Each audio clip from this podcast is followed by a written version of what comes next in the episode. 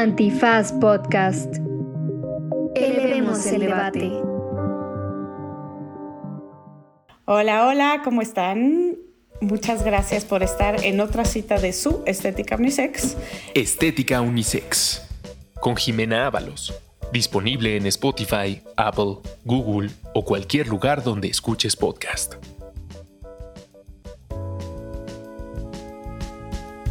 El día de hoy estoy muy feliz porque está conmigo mi querida Irene Tello Arista y vamos a platicar sobre una serie que me han pedido muchísimo que se llama Anatomía de un escándalo. Esta es una serie británica que está en Netflix, ahorita les vamos a pasar la capsulita, pero antes quiero que se presente. Adelante, querida Irene. Ah, Jimena, muchísimas gracias por invitarme. La verdad es que aquí estoy muy emocionada de empezar a discutir todo lo que da esta serie. Eh, creo que vamos a... Eh, vamos literal a hacer la anatomía de la anatomía del escándalo. Entonces, Exacto. muchísimas gracias por invitarme y, y, pues creo que es una serie que da para muchísimo de qué discutir. Muchísimas gracias por estar aquí. No sé si quieres platicar un poquito sobre qué haces, qué hace Impunidad Cero. Claro, este, pues yo tengo una historia muy chistosa. Yo soy filósofa de formación pero cuando estaba haciendo mi tesis de un filósofo que nadie conoce, que es Friedrich Heinrich Jacobi, lo digo porque siempre me preguntan que quién es y no lo conocen, eh, empecé a trabajar en Transparencia Mexicana, que es el capítulo mexicano de Transparencia Internacional, y pues la verdad es que me volví apasionada de temas de corrupción, eh, impunidad en el país, eh, luego me fui a hacer una maestría en Nueva York y regresé y fundamos Impunidad Cero, que es una organización dedicada de lleno al estudio de Estado de Derecho y más en concreto el tema de impunidad, ¿no? ¿Qué pasa cuando hay un delito, una irregularidad, una violación y no hay una investigación y una sanción o asignación de responsabilidades correspondientes como para que las víctimas tengan acceso a la verdad, a medidas eh, de reparación y a pues, medidas de no repetición, ¿no? que creo que es lo más importante del tema de impunidad. De acuerdo, sí, más allá del enfoque meramente sancionador, creo que todos, aspectos, estos aspectos que dices son muy importantes, ¿no? Y una cosa es decir que no solo debemos apostar al tema penal y otra cosa es reconocer que por supuesto, eh, no debe haber impunidad y, particularmente para el tema de violencia sexual, que es lo que vamos a estar platicando hoy, en donde pues a la luz de esta serie Anatomía de un escándalo hablaremos sobre violación, violencia sexual, consentimiento, vamos a hablar también sobre privilegio y lo que eso implica, eh, entre otros muchos temas divertidos, pero antes les dejamos con una cápsula sobre de qué va esta serie Anatomía de un escándalo. Anatomía de un escándalo es una serie de Netflix de 2022 del género thriller legal que se adentra en el tema de la violencia sexual en el contexto del privilegio y del clasismo británico contemporáneo. La serie inicia cuando sale a la luz que el elegante diputado conservador James Whitehouse ha estado siendo infiel a su amada esposa Sophie con una asistente de investigación llamada Olivia Leeton. La infidelidad podría ser un escándalo superable, pero cuando Olivia acusa a Whitehouse de violación, el asunto se convierte en algo explosivo. La abogada Kate Woodcroft tiene el dudoso honor de llevar a cabo el caso contra Whitehouse. Lo que nadie sabe, sin embargo, es que Kate podría tener su propia historia personal relacionada con los hechos. Y bueno, estoy muy feliz de estar entonces aquí con, con, Irene y esta película, digo serie, nos la han pedido mucho. Creo que hay varias personas que me escribieron en el Twitter para decirme, en el Twitter, ¿no? Que me dicen que soy como tía porque digo en el Twitter. en Twitter, eh, para pedirnos un análisis de esta serie. Y creo que hay muchos temas, pero quizás en el centro de la narrativa, y esto es algo que tú me comentabas en corto, que no te había gustado el manejo, eh, yo tengo muchos piensos al respecto también, pero es eh, la forma en la que nos relata o lo que nos expresa sobre la violencia sexual, ¿no? Para mí aquí, pues primero decirles que les vamos a spoilear totalmente la serie si no la han visto pero estamos hablando de un caso de violación y pues es de estos casos de violación que son entre comillas complejos, ¿no? Para el derecho, porque pues se trata de personas que tenían una relación previa, se trata de personas en donde él es quien, quien marca una ruptura con ella y a los pocos días después de esta ruptura la viola, ¿no? En un contexto en el que solían tener relaciones sexuales consensuadas, ¿no? Y entonces creo que, em, que, vemos esta escena que es en el elevador, que es, que es terrible, ¿no? De cómo eh, le rompe las medias, etcétera pero que también es complejo desde el, desde el lado en el que em, solían tener eh, relaciones sexuales consensuadas en ese mismo contexto, también de esta forma como súper, em, digamos, em, descontrolada, ¿no? Pero aquí pues la gran diferencia es que ella no consiente, ¿no? Que hay un momento muy claro en donde ella expresa que no hay consentimiento, ¿no? Entonces, creo que hay mucho que desempacar aquí sobre, pues, en dónde está como el núcleo de la violencia sexual, cómo, o, o las deficiencias que tenemos en los modelos para regular la violencia sexual. Pero pues tú, tú decías que esto te había provocado también como algunas reacciones adversas. Cuéntanos, Irene. Sí, caray, digo, la verdad es que creo que es, es una serie muy buena como para discutir, como bien mencionas, ¿no? Eh, creo que también está hecha un poquito como para jalarte al drama de no saber qué está pasando y, y, eso lo entiendo, ¿no? No es como que hubiera sido un material que Inacipe hizo para sus operadores del sistema de justicia y entonces ahí sí enojadísimas todas porque cómo se atreven a hacerlo, ¿no? Pero sí creo que justo eh, la manera en que presentan eh, el tema del consentimiento, el abuso de poder, eh, el tema de una violación en una relación que consensuada, que inició consensuada, pero que en algún momento se puede transformar en una relación violenta, sí creo que, aunque nos da mucho para discutir y, celebro que cada vez más tipo de temas que pueden ser problemáticos o tal vez no socialmente abiertos a la discusión se estén tratando cada vez más. Eh, creo que a mí lo que más me molestó fue cómo se utiliza la figura de, ella, ¿no? Que es Olivia, que es la que decide reportar eh, la violación eh, y que no vemos realmente lo que implica para una víctima de violación el uno darse cuenta de que fue víctima de violación, que bueno, eso lo podemos ver tal vez un poquito con la amiga, ¿no? Y cómo la amiga es la que la acaba convenciendo, le acaba eh, ayudando a entender que sí fue una violación lo que pasó. Eh, pero lo que implica para las víctimas de violación, que es algo que nosotros, eh, digo, yo trabajo en una organización que se llama Impunidad Cero, y justo de lo que nos de lo que más nos dedicamos es explicarle a las mujeres cuando están en un contexto de violencia, porque podría parecer, ahora sí que superfluo hacerlo, pero es el primer paso que tenemos que hacer. Muchas de las mujeres que experimentan violencia no saben que fueron víctimas de violencia, porque lo, empiezan a considerar como algo normal o algo que se trató de algo sin importancia, o sea, lo empiezan a minimizar ellas.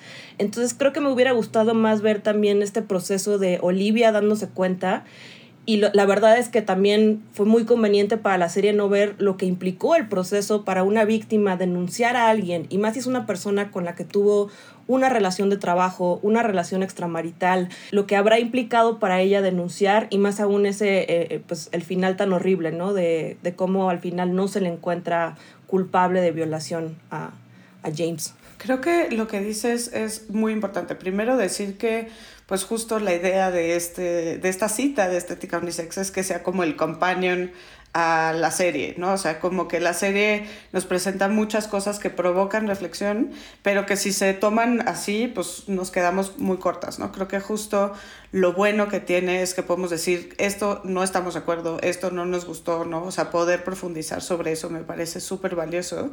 Eh, incluso muchas cosas que platicamos aquí en Estética decimos como, no puede ser este mensaje tan desafortunado, ¿no? Pero creo que justo vale la pena hacer ese comentario, ¿no? Eh, dentro de lo que dices, creo que tienes toda la razón en cuanto a que el foco de esta historia no es la víctima, ¿no? Y eso me parece que sí es desafortunado y que sí es una oportunidad desaprovechada justo para em, esto que dices, ¿no? Creo que también, yo también trabajo, como sabes, con mujeres en situación de violencia y eh, lo más normal que nos lo presentan hasta cierto punto, pero no lo profundizan, no sé si estás de acuerdo, es que justo tengas un proceso en donde digas, no, no fue violencia, yo me lo busqué, yo me puse en esa situación, ¿no? Eso es lo más normal. De hecho, incluso es, ella contesta esto cuando le preguntan que por qué se tardó tanto tiempo en denunciar, ¿no? Y sabemos quienes trabajamos estos temas que es lo más normal tardarse mucho tiempo en procesar esto, ¿no? Primero me tengo que dar cuenta que efectivamente viví una situación de violencia, ¿no? Después tengo que vivir todas las repercusiones emocionales que eso tiene y ya después, ¿no? En el mejor de los casos o en algunos casos, eh, podemos articular esto y podemos eh, atrevernos a realizar algún tipo de denuncia, ¿no? Entonces muchas veces pasa mucho tiempo, eso es totalmente normal, ¿no? Entonces eh, creo que lo tocan, pero como dices, no entran, ¿no? No entran a esto. Y tampoco entran, aunque lo menciona la amiga, a los efectos emocionales y lo que tiene y, lo que esto puede tener sobre la víctima, ¿no? Creo que dices algo muy importante, que es el tema del abuso de poder, ¿no? Que no necesariamente se toca, ¿no? O sea, claramente, o sea, como que se piensa, fue un affair, incluso lo dice, al principio, de las primeras cosas que dicen en la serie, y quiero que me digas tú como qué lectura le das a esto, em, dice, eh, y esta es la abogada, que después nos enteramos que también fue víctima de, de violación, una violación muy similar, ¿no? Eh, a manos del mismo hombre, ¿no? Perdón, spoiler alert, aquí sí les estamos spoilando todo. Exacto. este, pero eh, como dices, es un thriller, ¿no? Entonces, mucho está estructurado como para estos plot twists. Eh, que justo pues no necesariamente se prestan a un tratamiento profundo y sensible del tema de la violencia sexual, ¿no? Pero creo que dice la abogada, volviendo al punto, Dice, estamos ante una situación en donde dos personas tuvieron una relación extramarital para él eh, en el contexto laboral y todo se hubiera quedado ahí si no fuera porque tantos días después de la ruptura, creo que habían cortado el 5 de octubre y la violación es el 12 de octubre, eh, él la violó en el elevador, ¿no? Y creo que no, o sea, creo que desde, desde la relación, que es aparentemente consensuada, o sea, sin, sin querer como ponerme en un lugar moralino o que infantiliza la posibilidad de que ella quería tener esta relación con él, pero sí hay que reconocer que hay ahí desde el principio una desigualdad de poder muy importante que la colocó a ella en una situación de vulnerabilidad desde el inicio, ¿no? Completamente, y este es otro tema que no se trata, creo que a profundidad en la serie, eh, no solamente el hecho de que fuera su eh, jefe, ¿no? Por más que él planteara esta relación de horizontalidad en su oficina, donde todos eran, eh, ahora sí que casi cuates, el tema de la edad, el tema de estar en una posición de poder, de todo lo que él ya sabía y que esta chavita, pues, digo, no es una chavita, ¿no? Pero es una mujer que está aprendiendo ciertas cosas y que creo que también ahí daba mucho como para analizar, ¿no? O sea, no solamente estos flashazos de pasión que se ven entre ellos, sino cómo se fue desarrollando su relación, ¿no? Porque ahí pudieran o, podríamos tener como una puerta más a estos abusos de autoridad que muy probablemente se fueron dando a lo largo de la relación. Eh, digo, al final sabemos que es un eh, thriller eh, legal o como lo queramos llamar y que solamente son seis capítulos, pero sí creo que daba como para ir analizando más eh, como estas relaciones, ¿no? O sea, yo no creo que esté peleado el hacer una serie que te haga verla sin parar todo el fin de semana y no pararte de la cama, lo cual creo que, pues bueno, es, es una manera en la que las series se andes y lo logran muy bien. Lo logra. Tratando temas serios y con cierto cuidado, ¿no? Eh, que eso es lo que te había mencionado, digo, para la gente que quiera ver lo que a mí me parece una serie magistral respecto al tema del consentimiento, violencia sexual en nuestros días, los invito a ver la de I May Destroy You, que es, eh, está en HBO, pero creo que sí se puede y ahí podemos ver otros ejemplos de cómo se puede manejar el tema del consentimiento, que además pues son cosas que creo que hay que educar cada vez más, por lo que mencionábamos al inicio, ¿no? O sea, sobre todo en temas de abuso sexual o violencia sexual dentro de una pareja, creo que todavía tenemos muchísimo que decir al respecto. O sea, si antes ni siquiera era declarado un delito, porque todavía, y todavía yo creo que en México tenemos siglos para realmente llegar a un entendimiento de que la gente que se dedica a investigar este tipo de delitos entienda que se pueden dar este tipo de violencias sexuales dentro de una pareja, aunque hubiera sido un tema consensuado al inicio. Eh, sí creo que por eso tenemos que hablar más de este fenómeno, ¿no? Eh, ha habido casos, eh, por ejemplo, ayer que estaba leyendo un poquito de pues no solamente de la serie, sino lo que quería comentar, ¿no? Y, y porque además ahorita estamos con todo lo de Johnny Depp y Amber Heard y también dices, híjole, estamos en un momento súper delicado para hablar del tema de abuso de autoridad, de abuso de poder, de violencia dentro de las relaciones. Cada uno de estos temas además tiene muchísimas cosas que, pues, que analizar. Entonces creo que este tipo de series pueden ayudar pues justo a reflexionar de una manera social, ¿no? O sea, digo, lo que también se ve muy claro en la serie es esto, ¿no? O sea, cómo difícilmente se le crea a una mujer cuando ella eh, dice que fue víctima de algún tipo de violencia y cómo automáticamente se le asume en esta postura de seguro lo está haciendo para arruinarle la carrera o porque está ardida porque terminó la relación. Eso también creo que pues sí lo retrata de una manera muy buena. Pero tenemos que hablar más de esto, ¿no? O sea, de esta manera en la que la voz de las mujeres, eh, que además es fundamental para delitos sexuales porque nadie va por la vida grabando lo que le está pasando ni teniendo cuidado de que no la vayan a violar a una, eh, cómo el testimonio de las víctimas es fundamental para estos casos y que hemos crecido en una sociedad en la que la voz de las mujeres y lo que decimos se ha considerado cuando va contra un hombre de poder o contra una relación que y tal vez inició consensuadamente pero que pone en riesgo a este hombre, a nosotras se nos demerita y nuestra voz se pone en entredicho y se nos dice que somos unas exageradas, que muy probablemente nos lo inventamos, que no lo vimos y no lo vivimos como realmente creemos que pasó. Al punto que nosotras mismas dudamos, ¿no? O sea, quizás, o sea, realmente fue así, ¿no? O sea, hay un punto en el que ella misma como que la vemos como en cierto conflicto, ¿no? Como de no, y, y, ella se tiene que reafirmar, ¿no? Hace un ejercicio cuando le están entrevistando en donde dice, sí, habíamos tenido sexo en este contexto muchas veces, sí había sido sexo muy apasionado, pero aquí le dije que no. Y ella, o sea, tiene como que hacer este esfuerzo de recoger sus pensamientos ante esta narrativa en donde constantemente se le está, se le está demeritando, ¿no? Creo que has tocado algunos temas muy importantes que me gustaría como ir desempacando, ¿no? El primero que, que es eh, la violencia en las relaciones, ¿no? Creo que haces muy bien en recordarnos este contexto sobre Amber Heard y Johnny Depp, ¿no? En donde independientemente de lo que pasó en la relación, independientemente si les dos fueron violentes, etcétera, sí vemos un castigo social a ella que no vemos para ningún violentador, ¿no? O sea, ni Harvey Weinstein, eh, que sabíamos que era un cerdo, tuvo eh, esas consecuencias desde el discurso público, ¿no?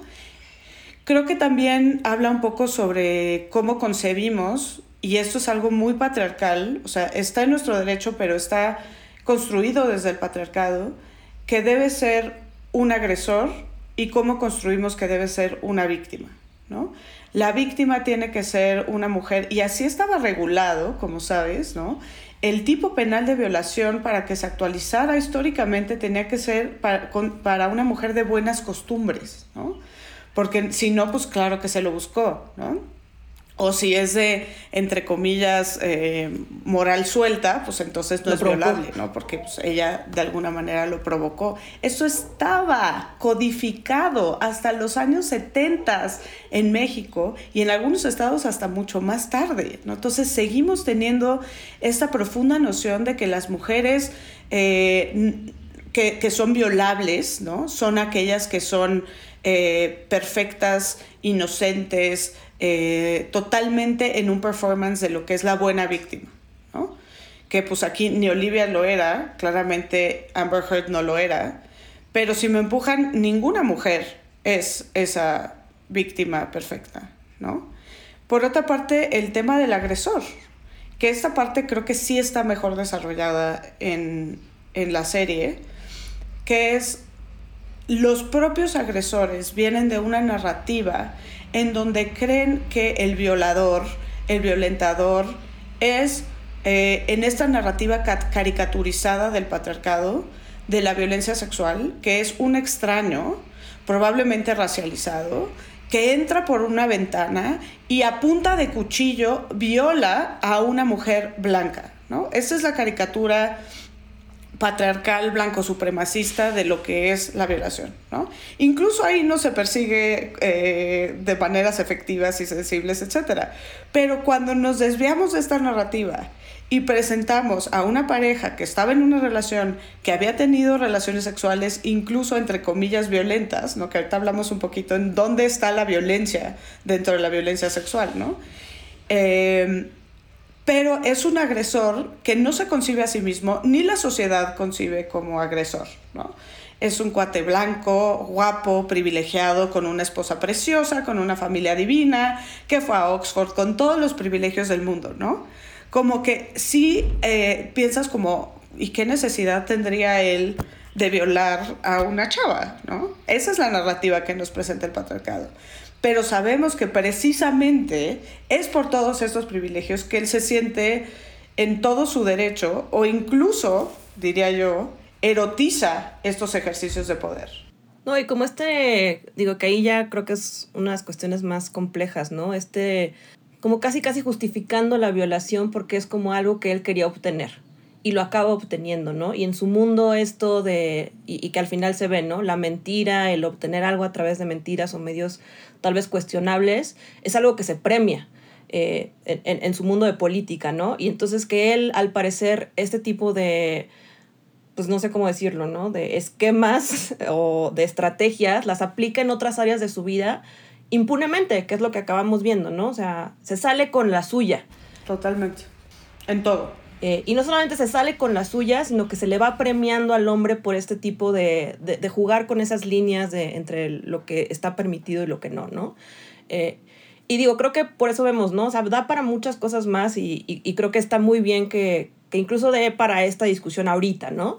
Eh, yo sí creo que nada más, por ejemplo, me hubiera gustado ver, porque al final creo que es más una relación entre la esposa, Sofía, y Kate, y como este reencontrarse a ellas mismas, y como parece que hay como una cierta eh, sororidad al final, ¿no? De parte de Sophie por eh, lo que acaba determinando y, y, no acusar a Kate.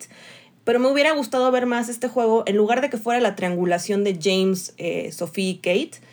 Es que te digo, o sea, a Olivia la usan como peón de la serie de la manera más horrible, o sea, ni siquiera hay como este, o sea, que nos demos cuenta de hubo, tuvo que haber algún momento en el que la abogada hubiera hablado con su representante y que se diera esta conexión muchísimo más fuerte, ¿no?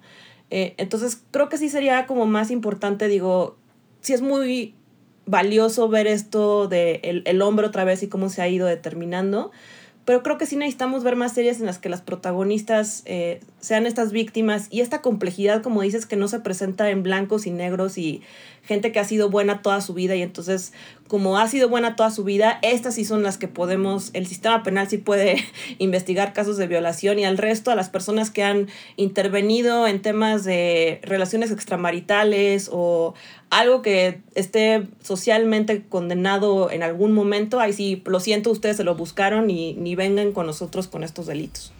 Sí, creo que lo que dices también es súper importante en cuanto a que y esto lo hacen, entiendo, para fines de lo dramático desde el plot twist, ¿no?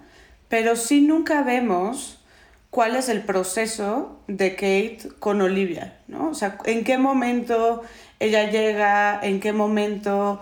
O sea, porque esto es algo que se persigue de oficio, ¿no? Y es The Queen contra este cuate, ¿no? O sea, como el Estado frente pues, al ser un tema penal, ¿no?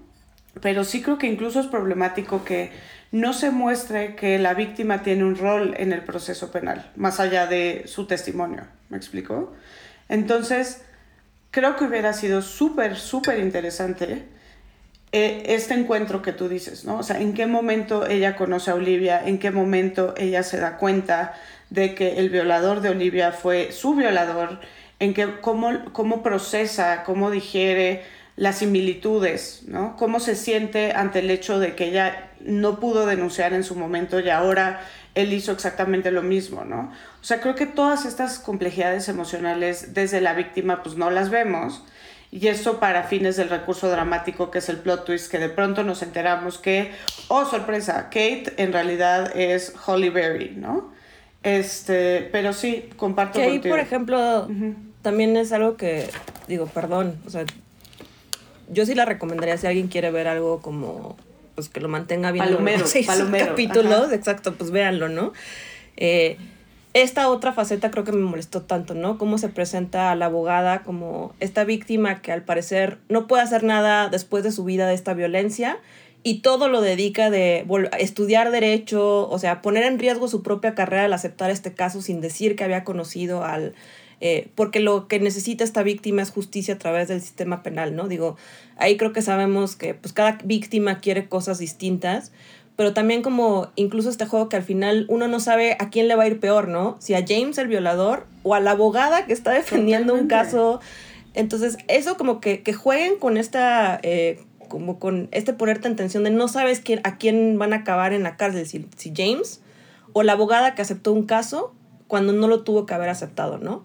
Eh, y que todo depende además al final de Sofía, ¿no? Y de lo que va a determinar y cómo va. Y bueno, además esto de, digo, ya hablando más de, del lado de, del cine, ¿no? O sea, que alguien reconozca a una persona por las notas y post-its que pone en su cuaderno, o sea, digo, ya es como no, de... Hay muchas cosas muy jaladas. Ahorita nos vamos a esas cosas.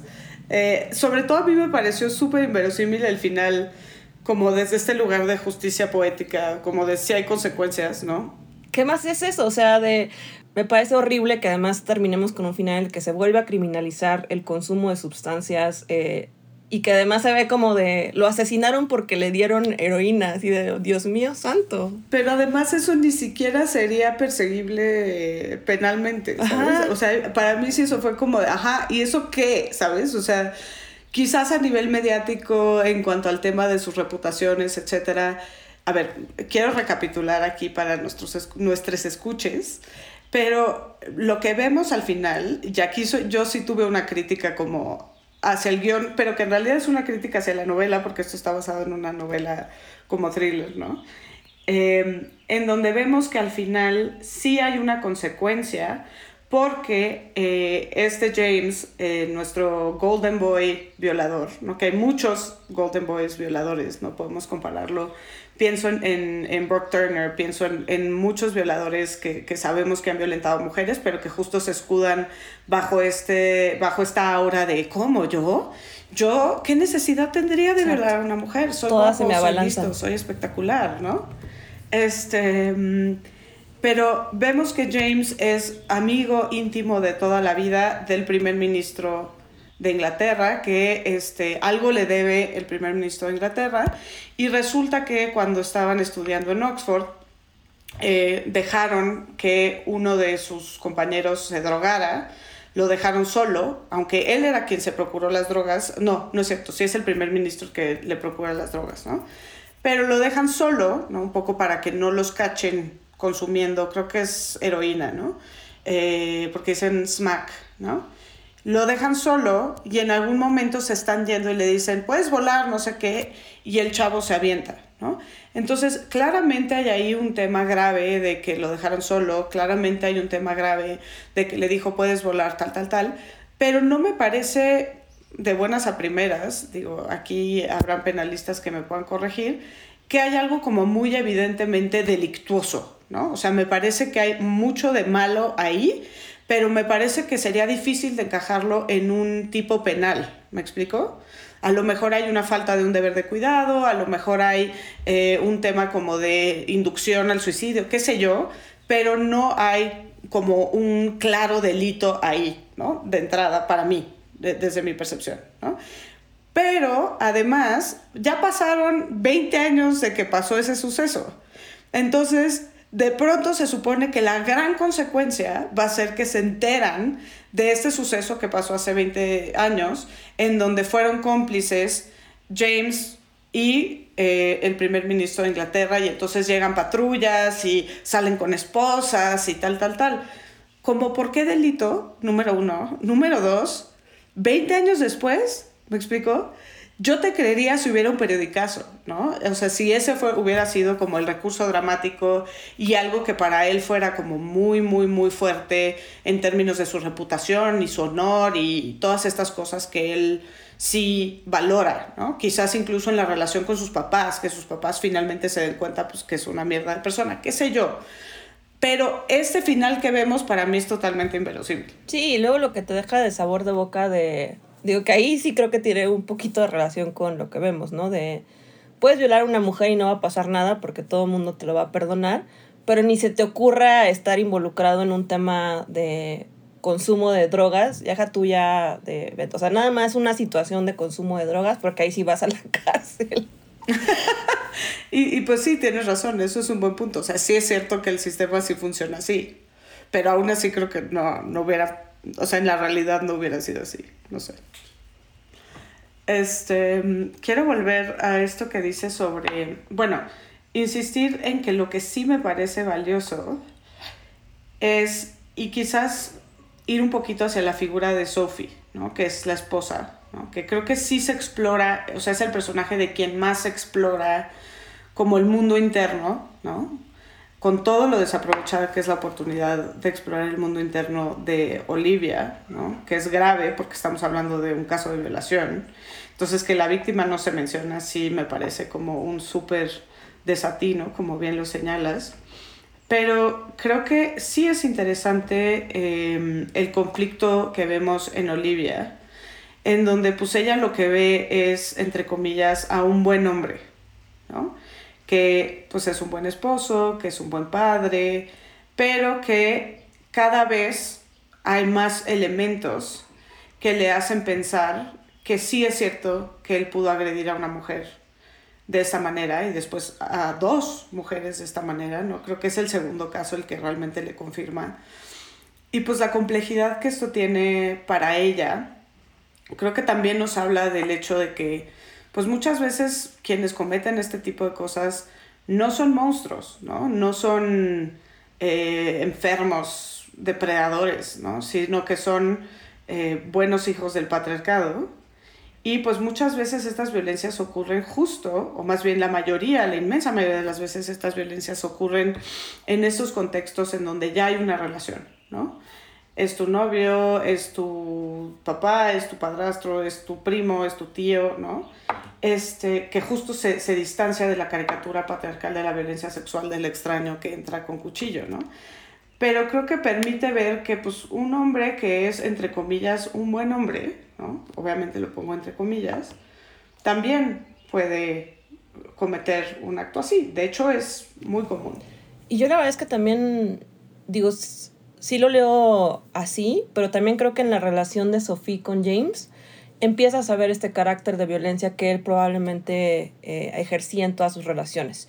Eh, el que ella no trabaje, que se dedique con, por completo al hogar, eh, esto que constantemente se menciona de ella, de que viene de un hogar roto, fracturado, que no funcionó y que por lo mismo tiene mucho la idea de que de ella depende de que su hogar esté bien, ¿no? O sea, si él hace infidelidades, si él ejerce violencia, él no es un sujeto al cual se le tiene que pedir esa responsabilidad. Ella es la que tiene que cargar con estas eh, acciones, asumirlas como parte de un matrimonio y seguir adelante. Eh, este tema de cuando ella no quiere estar en el juicio y él la obliga a que, ¿cómo me voy a ver yo si no vas tú? Eh, y la sigue obligando y cuando ella, o sea, intenta no estar ahí, ella es la culpable, ¿no? No él por haber violado a su amante, sino ella por no haber ido ese día al juzgado, ¿no? Eh, esto de cuando la vuelve incluso a hacer el gaslighting, ¿no? De que se escucha ya del el, caso de Holly Berry y ella le pregunta si fue cierto y él, no, ¿cómo, cómo, cómo te atreves a poner en duda lo que estoy diciendo? O sea, ¿qué es, es esto, no? O sea, eso creo que sí también lo va mostrando, pero justo lo muestra de una manera tan sutil que creo que no nos damos cuenta de cómo estas violencias que él ejerce, eh, las ejerce contra incluso su propia esposa, ¿no? Eh, lo que dice constantemente con los niños, que creo que es algo que también a ella como que le va ayudando a, a, darse cuenta, ¿no? O sea, de nosotros somos, eh, que son White House, y entonces por eso siempre ganamos o siempre y también es muy fuerte, ¿no? Esto de enseñarles a, hacer trampa en el Monopoly y verlo como un juego y que está bien porque hay que mentir y es, la vida del político. O sea, creo que también justo esto nos va, o sea, de una manera más sutil, pero nos va dando a ver estas relaciones que podrían parecer desde afuera como las relaciones idílicas, y cuando vas desglosando un poquito lo que pasa dentro, te das cuenta de la violencia tan fuerte que existe también, como puede ser violencia económica, de que ella depende por completo del trabajo de él, lo que quiere hacer. Entonces ahí está atada a, a quedarse en un hogar en el que tal vez experimenta eh, infidelidades y otro tipo de cosas. Eh, el gaslighting de poner en duda lo que ella vio y lo que recuerda de sus días de Oxford, ¿no? Y que él se lo empieza a, transformar. Eh, y pues todas estas cosas que creo que también es importante mencionar porque, como bien decías al principio, o sea, estas víctimas que pues sí, no son ogros, sí se van escondiendo en estas como... Claro, en el privilegio, finalmente. Y fachadas de el proveedor, el que está ahí, el guapo, el triunfador, pero que en el fondo, el buen hombre. El buen hombre, ¿no? En el fondo esconden muchas violencias. Claro, y creo que justo puede ser, entre comillas, buen hombre y cometer este tipo de, de agresiones, ¿no? O sea, insisto, entre comillas, ¿no?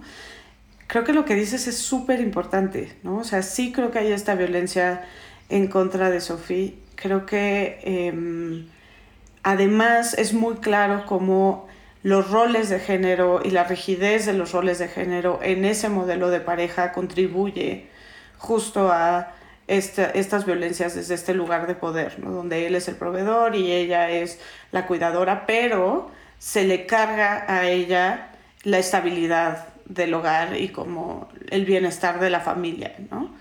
Em, aquí me surge una duda importante y es porque hablas del gaslighting, ¿no? Y estoy de acuerdo, creo que la gaslightea en muchos momentos, ¿no? Creo que incluso hay momentos en donde... Y, creo que eso es parte de lo más interesante de la serie, donde vemos que ella realmente ya está empezando a tener dudas importantes, pero al mismo tiempo se siente como arrastrada por este, este sentido de deber, ¿no? De la buena esposa, ¿no? Y que seguimos arrastrando, ¿no? Que pensarías que ya 2022 ya no existe como este lastre de la obligación de lo que tienes que hacer como buena esposa, pero por supuesto que sí sigue existiendo, ¿no? Como de, este, tienes que stand by your man y tal, ¿no? Pero cuando hablaste de gaslighting y que le dice, no, yo no la violé, a mí lo que me surgió en ese momento, y me encantaría saber qué opinas, es, yo pienso que quizás él no, no se dio cuenta de que las violó. O sea, él estaba tan...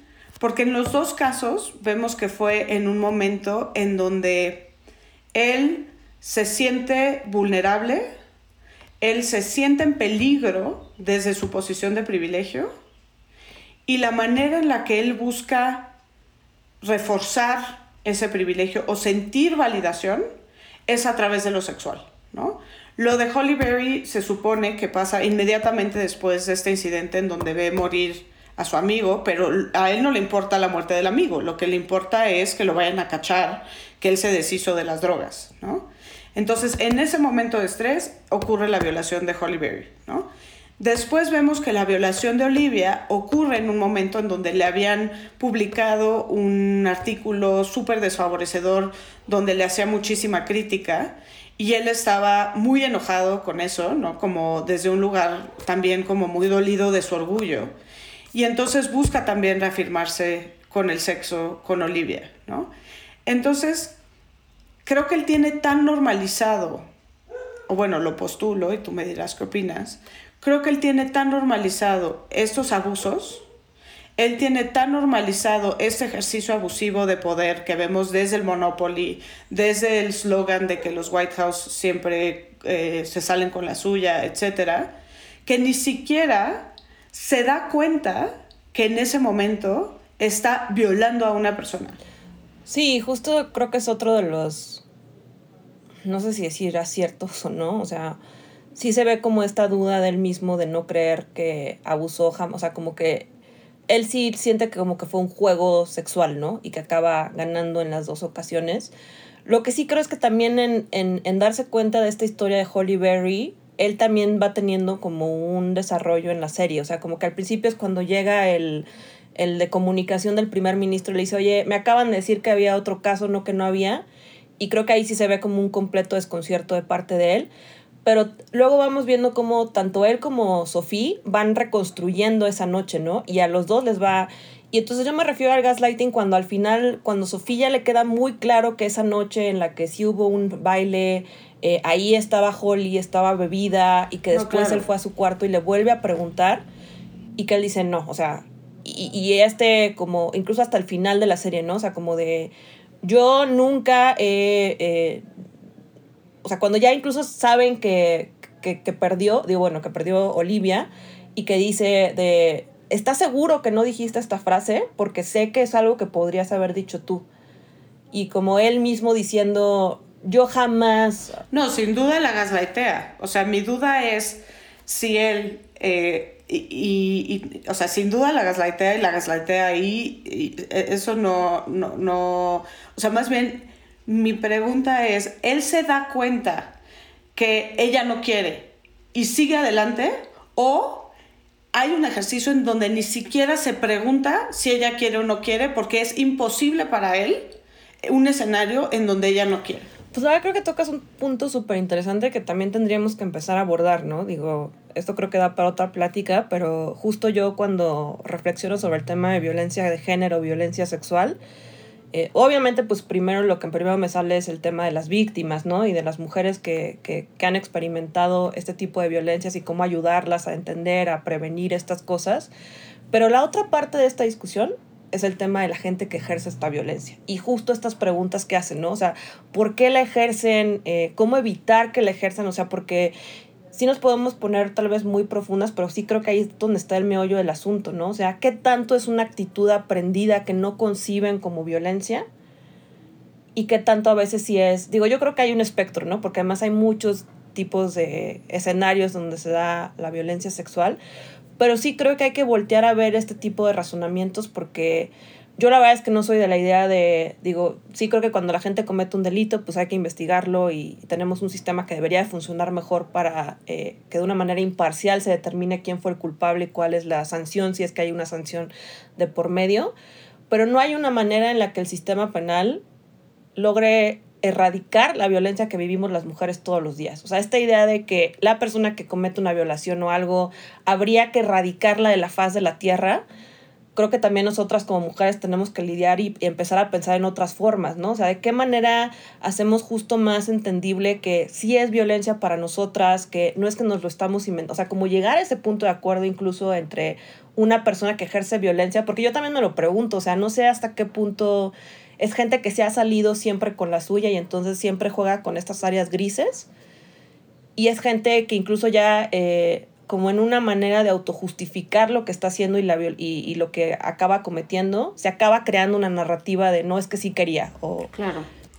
Y creo que puede haber las dos cosas, ¿no? O sea, creo que, o sea, en este caso podemos pensar que es uno o el otro, pero como bien dices, eh, habrá casos donde sí hay un ejercicio como muy intencional y deliberado de violencia que se justifica de alguna manera y otros casos en donde es parte de un ejercicio abusivo de poder más dentro de muchos que se cometen en donde ni siquiera se da cuenta de el impacto que esto está teniendo sobre la persona, ¿no? Creo que incluso eso puede pasar mucho en estas situaciones entre comillas grises, ¿no? Como en esta en donde pues ya habían tenido una relación previa, en donde eh, ya habían tenido sexo como en este contexto, etcétera, ¿no? Creo que aquí quiero platicarles.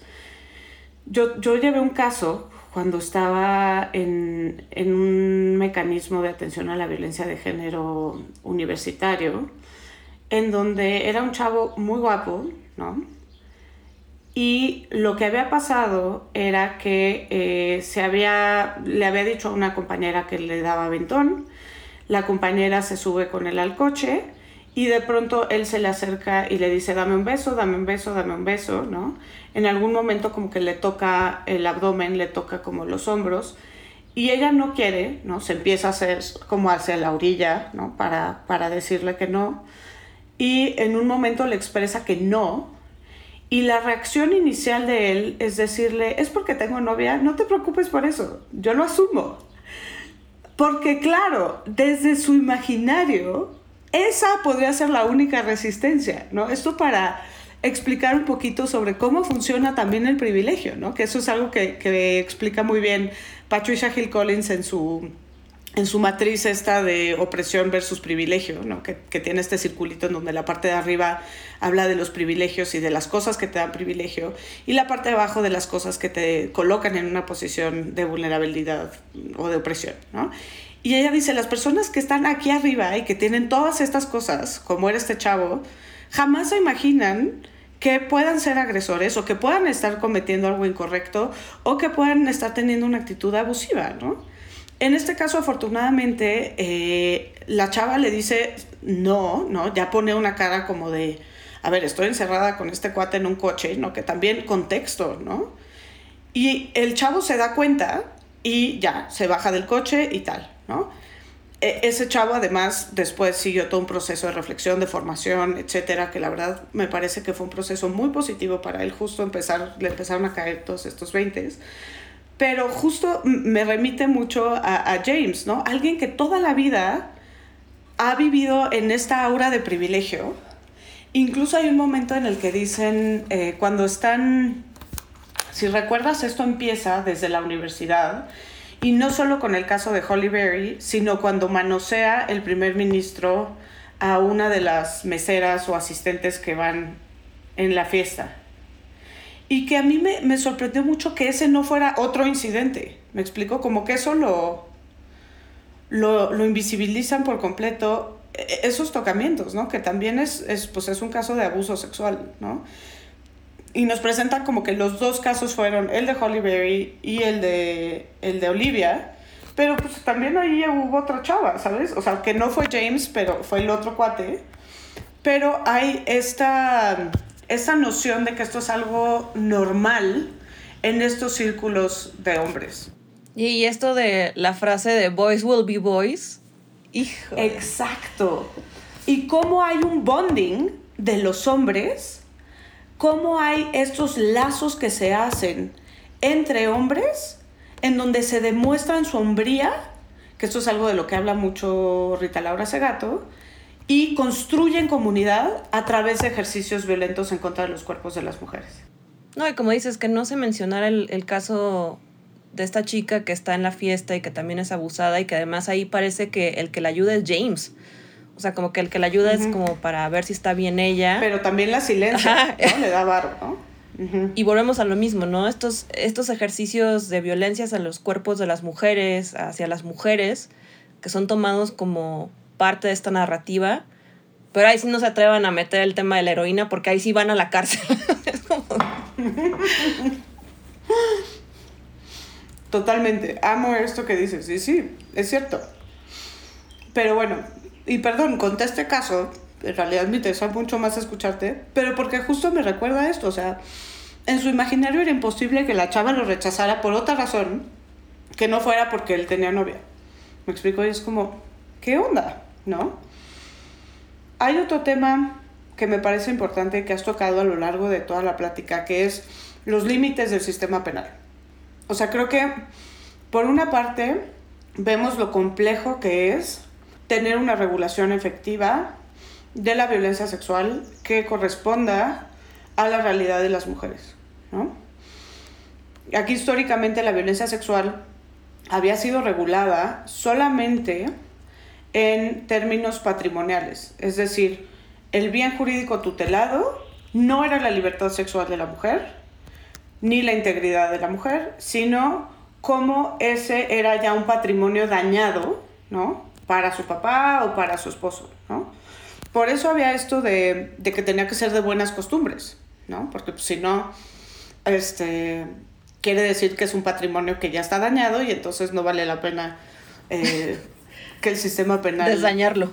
Exacto, ¿no? Ese era el centro, no la mujer, no su integridad sexual, sino cómo esto afectaba al hombre a cuyo patrimonio ella pertenecía, ¿no? Entonces, y esto, repito, hasta los 60, 70, aquí es muy interesante porque cuando hablabas del tema de la violación conyugal, y yo le pregunto a los alumnos y alumnas, ¿cuándo creen que la Corte determinó que sí había violación en el contexto de un matrimonio.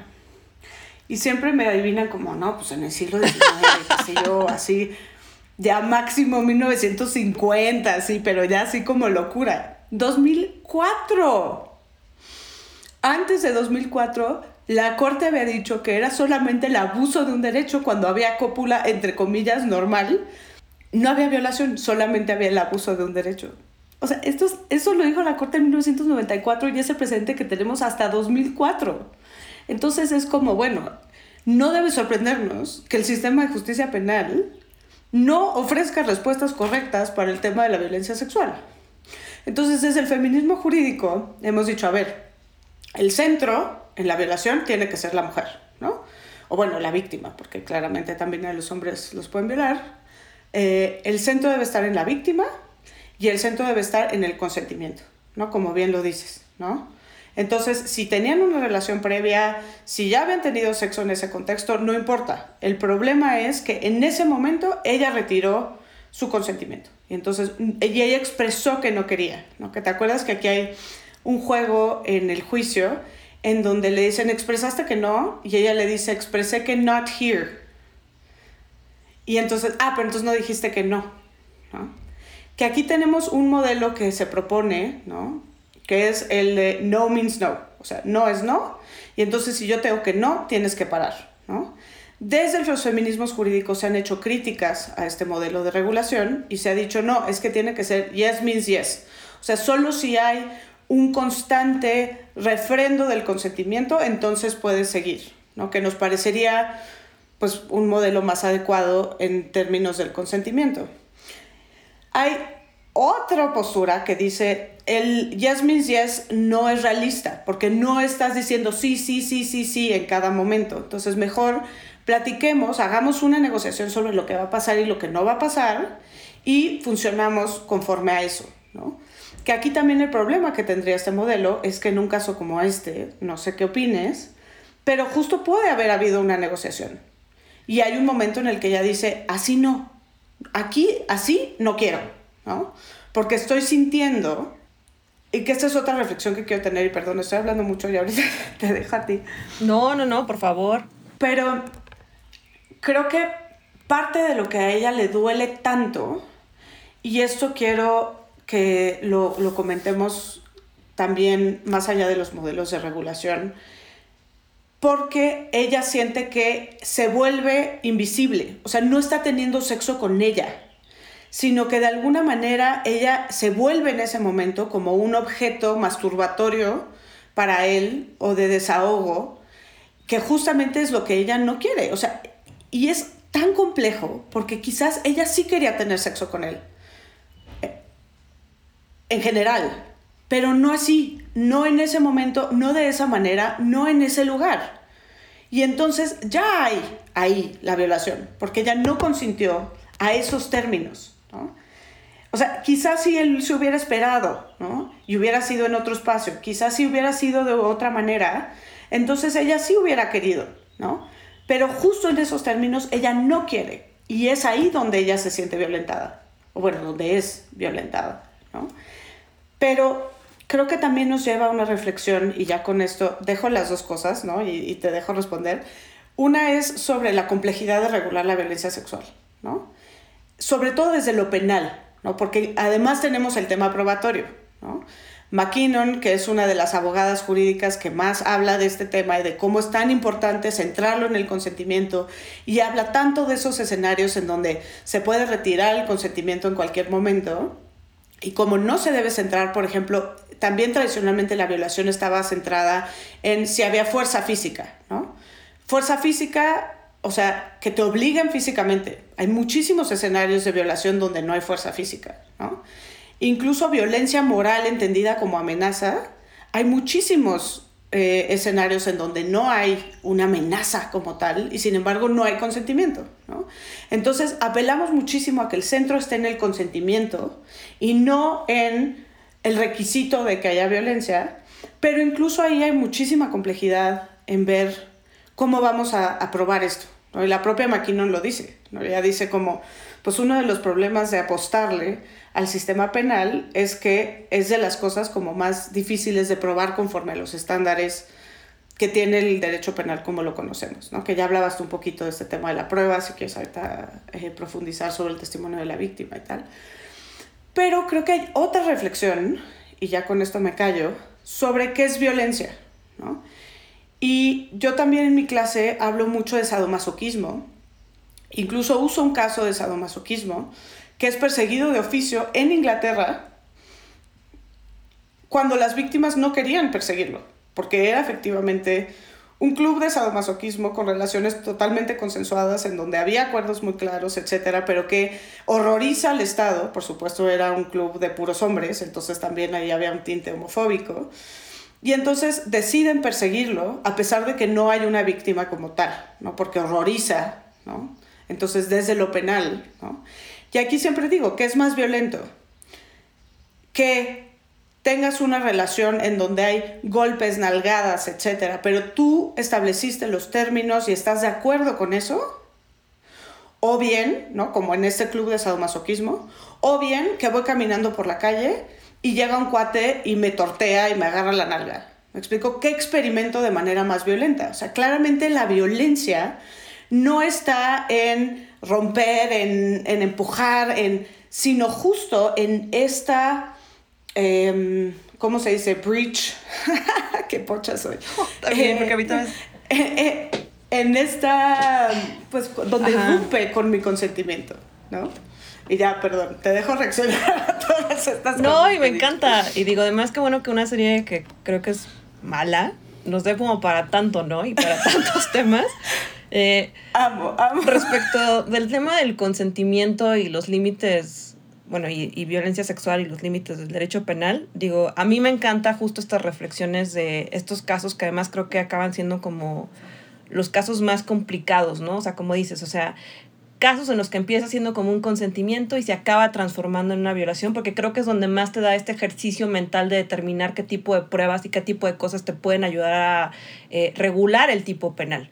Lo que sí creo que es importante también hacer, que además creo que esa es otra de las cosas que pues, pasa con esta serie, es darnos cuenta del contexto generalizado en los que también se dan este tipo de violencias. Este tipo de casos tienen que considerar porque pueden pasar. Pero la verdad es que la mayor cantidad de este tipo de violencia sí se da en, un, en unos ambientes donde es claro que alguien está ejerciendo una violencia contra alguien más, en los que las mujeres no saben cómo reaccionar. Una de las cosas que más nos llegan a nosotros en impunidad cero y que siempre me ha preocupado mucho es mujeres que buscan mucho el tema de abuso sexual. Y hasta que no se dan cuenta que la penetración ya constituye violación, no les cae, o sea, como que ni siquiera nos atrevemos nosotras a, a nombrar eternamente que fue una violación, porque hubo una relación de algún tipo de, este, consentimiento antes o conocías a la persona, entonces como que preferimos lidiar con el abuso sexual porque nos suena más a lo que pasó, a realmente nombrarlo como tal. Eh, ahora, creo que también lo que tenemos Oye, que... Qué interesante. Sí, y eso pasa muchísimo.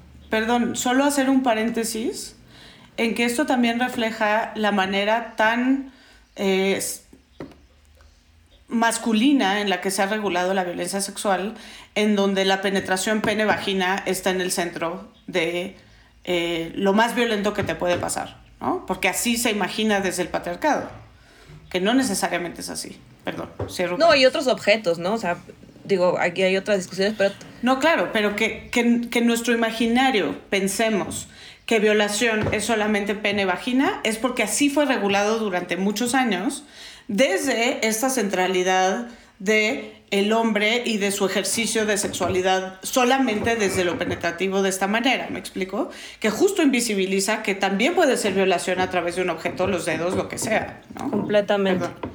No, y creo que, o sea, además de ver estos casos de cómo se regula, creo que otra de las cosas que tenemos que tomar en cuenta, además de cómo, eh, por los datos que podemos tener de cómo se experimenta en ciertos contextos, cómo realmente actúa el sistema penal en un país. O sea, porque creo que es muy importante la norma y cómo se acaba contextualizando, pero otra cosa es cómo realmente es el funcionamiento de ir a denunciar un delito de violencia sexual en México actualmente, que creo que esa es la otra carta, cara de la moneda, ¿no? Y entonces, digo, me parece muy interesante y estas discusiones se tienen que tener sobre cómo hacemos cada vez mejores tipos penales o mejores, pero la verdad es que al final, si tú tienes un operador que llega una chavita denuncia un acto de violación y la acaba culpando y revictimizando eh, por cómo llega, eh, por cómo está vestida, por si, eh, si era su novio, que para qué lo está acusando. O sea, al final creo que eso es también algo que tenemos que voltear a ver, que eso es lo más importante, ¿no? O sea, cómo constantemente, tanto institucionalmente como socialmente,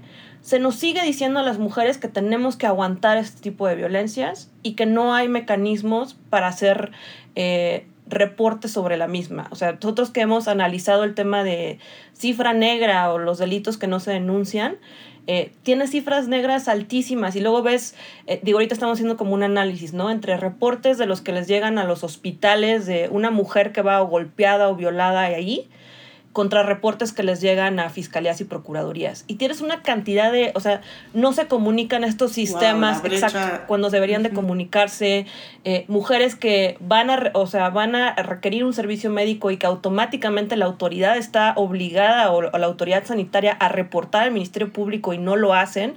O sea, y ves estas cosas que dices, bueno, sí, tenemos NOMS y tenemos leyes, pero al final, como funcionan estas estructuras y estas instituciones, tristemente es un volver a enseñarle a la mujer que este tipo de violencias parecen ser cosas que tiene que lidiar por su propia cuenta.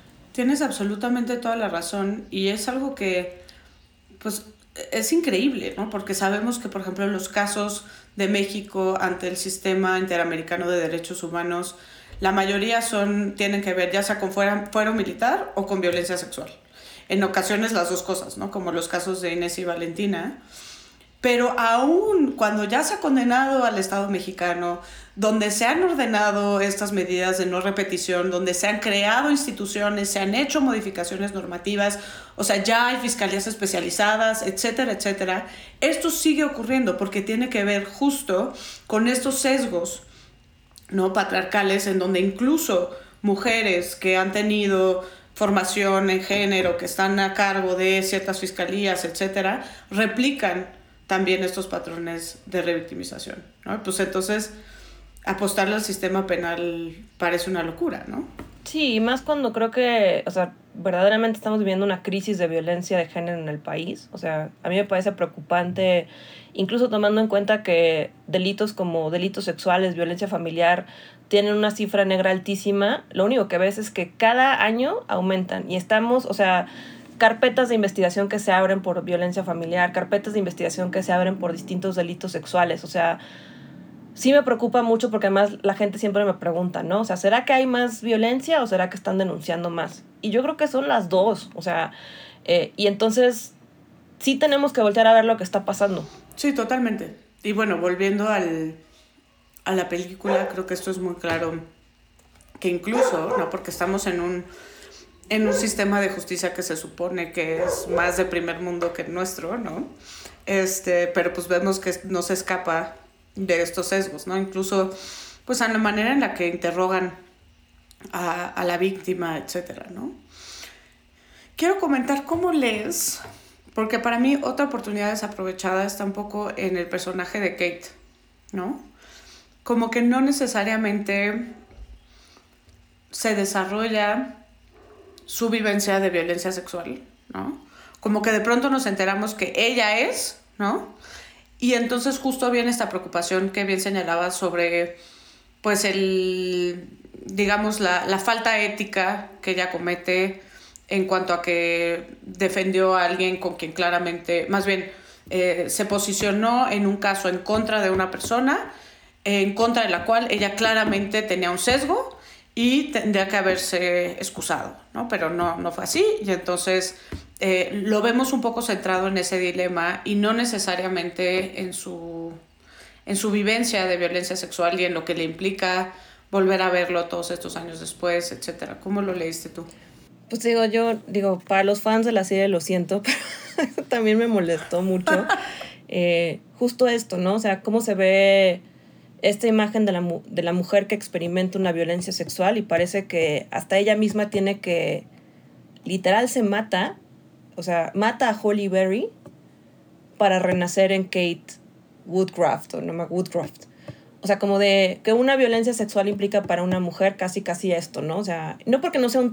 o sea, y creo que volvemos a lo mismo, ¿no? Son experiencias traumáticas, eh, pues tristemente casi muchas mujeres yo incluida, hemos vivido ese tipo de violencias y hay muchas maneras de vivirlas, hay muchas maneras, pero sí creo que esto de que se concentra como en ella tiene que cambiar de persona para volver a renacer y luego por lo que vemos toda su vida de relaciones futuras, bueno, de relaciones personales ha estado marcada por ella teniendo relaciones con gente que no está disponible, ¿no? Y entonces ella tampoco puede rehacer su vida porque está, o sea, no puede ir más allá de este, de este trauma, ¿no?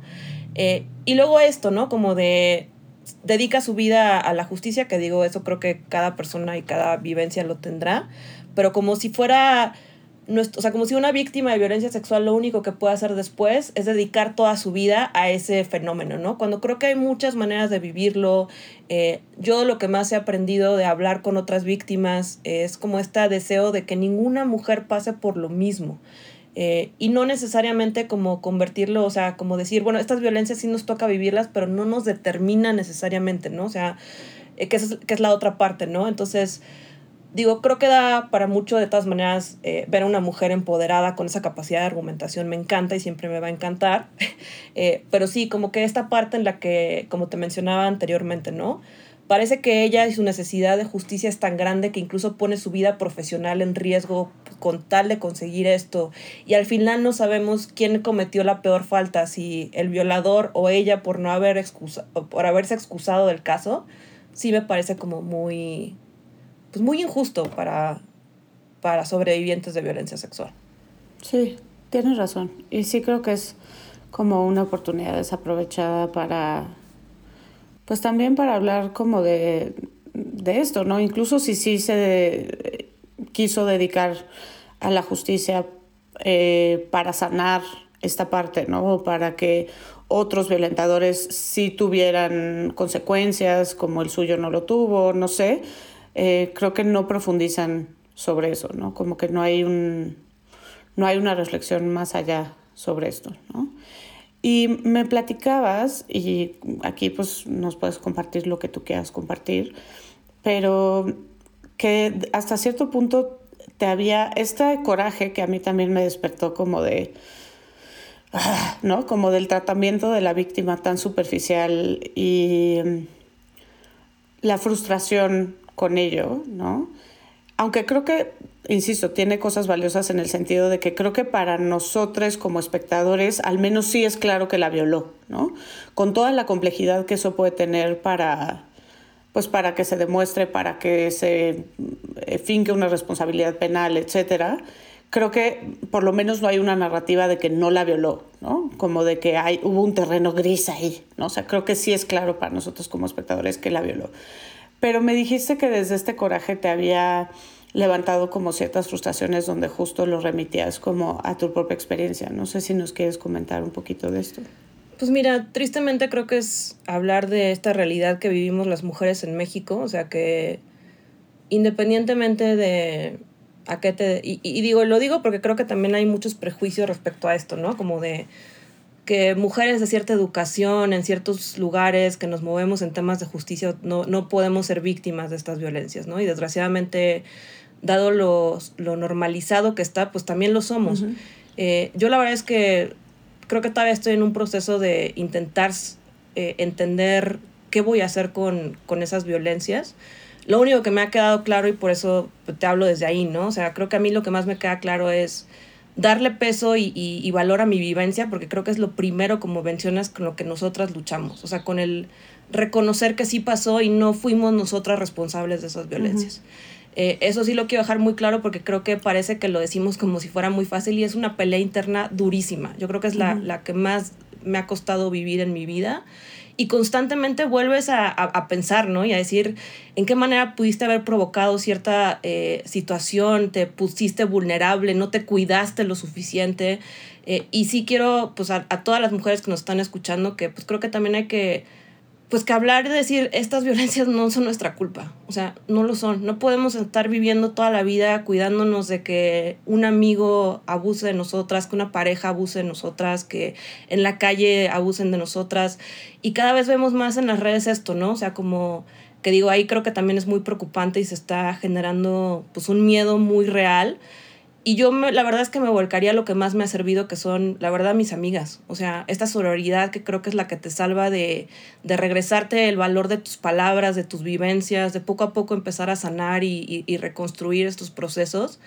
Eh, y pues creo que yo lo que me he volcado a hacer con este, estas vivencias que he tenido es intentar justo ayudar a otras mujeres. No, no se trata ya ni siquiera de la gente que me, me generó las violencias, sino de cómo yo estos procesos que viví puedo transformarlos para que otras mujeres se sientan reconocidas en esta vivencia, ¿no? Y se sientan que hay maneras de superarlas, que nuestros proyectos de vida son mucho más que eso que nos pasó.